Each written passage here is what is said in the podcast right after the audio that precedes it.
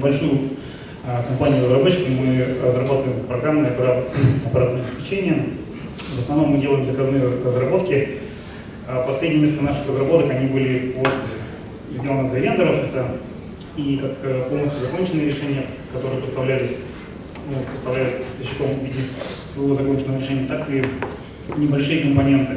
А, тем или иным образом они были связаны э, с виртуализацией, с SDN. У нас сформировался, наверное, мы занимаемся уже где-то последние пять лет, сформировалось определенное там, мнение, опыт, которым э, хотелось бы поделиться. О чем будет доклад? О том, э, как мы со стороны разработчика э, видим вообще процесс перехода на SDN на. То есть я буду говорить о очень приземленных вещах, э, потому что мы работаем с очень-очень простыми и вот приземленными вещами. Хочется э, показать один урок из жизни, это одна из историй телекома, с которой мы, наверное, все видели, и там есть чему поучиться. Э, что вообще предлагает рынок и почему так происходит, какие есть э, странности в этом. И как с небольшими э, рисками и затратами можно взять и попробовать прямо сейчас хотя бы что-нибудь. Ну, первое, что хочется сказать, что вот, на наш взгляд SDN революция не состоялась. Некоторые считают, что SDN это вообще не революция, но вот как нам подавалось, как ее подавали, это подавалось как революция. Она потому, что революция это больно и дорого, вот, как бы мы этого там не хотели и не желали сделать по-другому. И не готовы, по сути, на самом деле сейчас ничего. Технологии не готовы.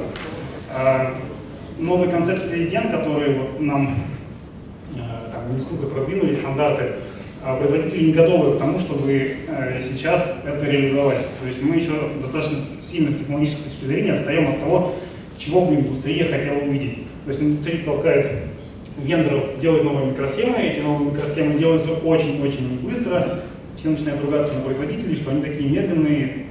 Вот. Одна из других больших проблем – это не готовые люди. А индустрия телекома, она последние 20 лет выращивала хороших сетевых инженеров. Это огромная-огромная индустрия, бизнес. А в мире SDN и нам нужны не просто хорошие сетевые инженеры, нам нужны еще и программисты. И вот тут как бы большой-большой провал мало того, что нам нужны не просто как бы, программисты, они должны быть не просто кластеры, они должны быть действительно хорошими программистами. Ну и про то, что бизнес-процессы зачастую не готовы, это прям вообще отдельная песня. В общем, выигрыш не так, как, не так очевиден, как хотелось бы, на первый взгляд. А, небольшой урок из истории. Мы все видели, как у нас происходил переход от э, SDH сетей к IP. Он происходил очень-очень долго, и он на самом деле до сих пор не закончен.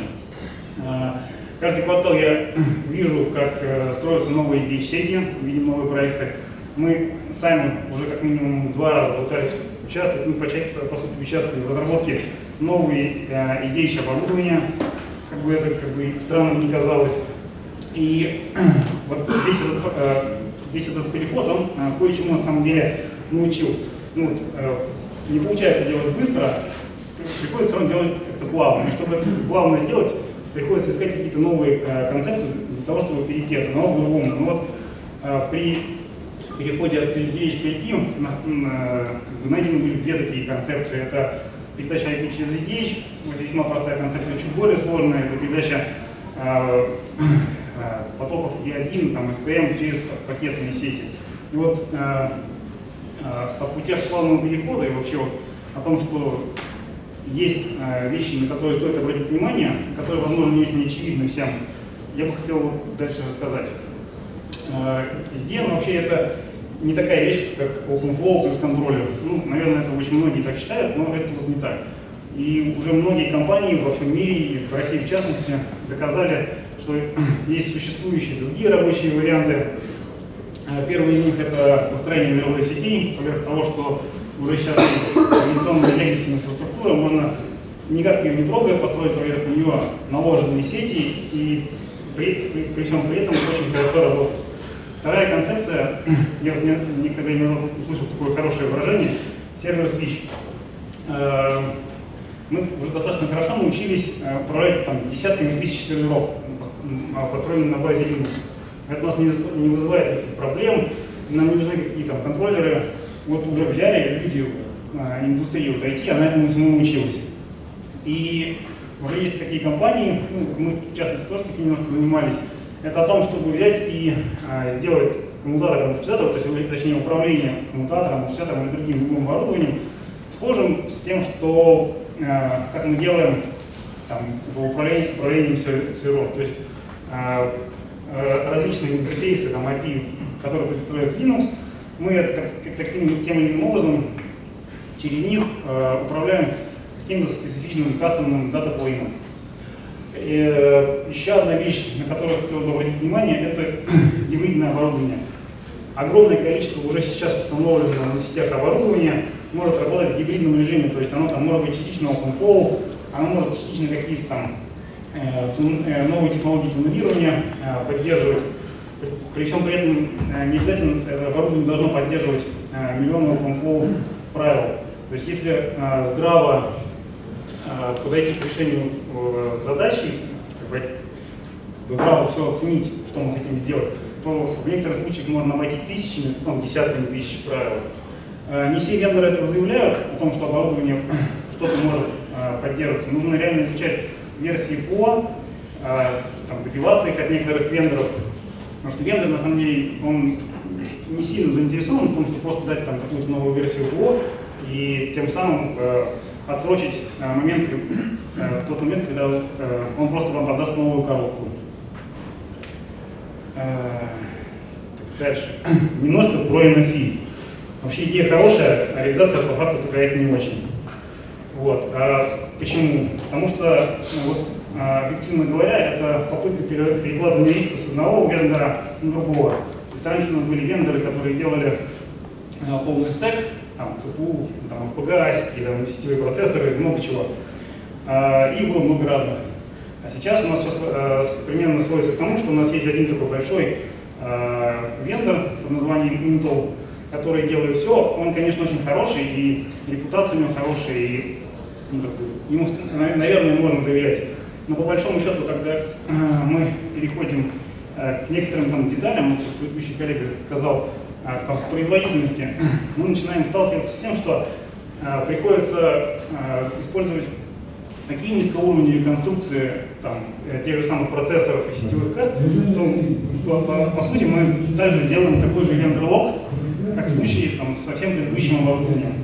То есть мы начинаем работать напрямую с сетевыми картами, мы используем огромное количество там, специализированных конструкций э, процессоров. А, процессор у нас только почему-то x86, никакой поддержки ARM у нас нету. Хотя в случае э, с виртуализацией как бы неизбежна эта ситуация, что э, нам приходится ну, эти виртуальные функции запускать не только в цодах, но и на площадках клиентов. Некоторые функции, их просто необходимо немножко туда переносить, иметь такую гибридную модель работы. Э, процессоры x86, но почему-то получается, на, них не получается делать дешевое, ну, оконечное там, э, железо, там, CPE-шки это очень часто все-таки приходит э, ARM. Ну и высокие требования к ресурсам, как бы тоже. Мы хотим сделать э, хорошую э, софтовую штуку, но нам нужно 145 процессоров виртуальных, там, гигабайты RAM, дисков, ну, э, э, какое-то простое дешевое железо э, с такими требованиями сделать просто очень невозможно. Э, что же касается а, взять и попробовать что-нибудь. И этот способ должен быть простой. То есть нам что нужно? Нам нужно сохранить текущую инфраструктуру транспортную, но при этом э, виртуальные функции, которые мы вроде уже более-менее научились развертывать и оркестрировать в дата-центр, э, тем или иным способом через всю нашу э, legacy инфраструктуру втянуть до клиента.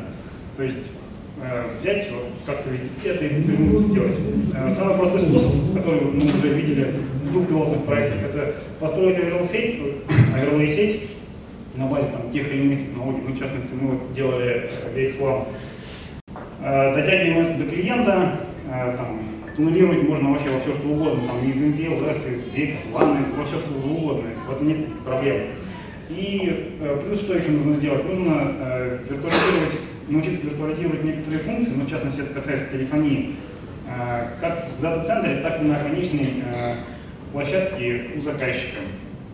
Э, я не смог никаких э, терминов э, стандартных найти для того, чтобы как-то описать вот, то устройство, которое, в принципе, наверное, могло бы помочь в реализации вот этой вещи. То есть нам нужно просто модернизировать по сути, сеть доступа, конечное оборудование, которое устанавливается у клиента. Но я вот, есть такое понятие, как NID, там, Network Interface Device, который обычно устанавливается на стороне клиента. Но я вот назвал это там, SDN NID. Вот, первый раз встречать такое, но по сути, по сути это такая штука, которую мы э, небольшая, компактная, достаточно стоит недорого. Она может нам добавить э, на сторону клиента много разных э, функций протоколов, которые э, сейчас на этом оборудовании доступны. Э, все эти э, функции, они будут э, иметь определенные ограничения, то есть они не смогут э, быть там, э, заменой там, аналогами больших высокопроизводительных железок, но они нам это все позволят там, сделать. И за счет того, что мы вот, делаем такую небольшую модернизацию на стороне клиента, мы имеем много разных таких современных плюшек, как вот, там, управление с контроллерами, новые технологии туннелирования, возможность запуска виртуальных машин, э, пускай и не очень крутые, ну, там, крутые по мощности, но э, вообще мы такую возможность просто не имеем. А, вот в этой модели можно попробовать клиенту а, предложить новые сервисы, а, при этом при всем не поломав никакие существующие. А, я собрал э, из того, что вот получилось собрать некоторые нишевые решения, там, хардварно-аппаратные, которые, ну, в которых принимали участие мы, ну, там, мои коллеги и вообще на рынке. Все эти решения очень нишевые, там, найти их не так просто, ну, я не знаю почему, но это реально очень такие нишевые решения. Но по сути, э, такие нишевые решения, они есть. То есть есть просто железки, э, э, по сути, они все из себя представляют с точки зрения операционной системы там, Linux, какой-то с большой вероятностью это Debian, он весьма стандартный, не кастомизированный. И есть датаплейн, который построен на базе FPGA, и самое что интересно, этот датаплейн, он интегрирован ну, где-то хуже, где-то лучше в, в, ну, в пространство Linux. То есть мы можем пользоваться стандартным инструментарием Linux для того, чтобы управлять датаплейном.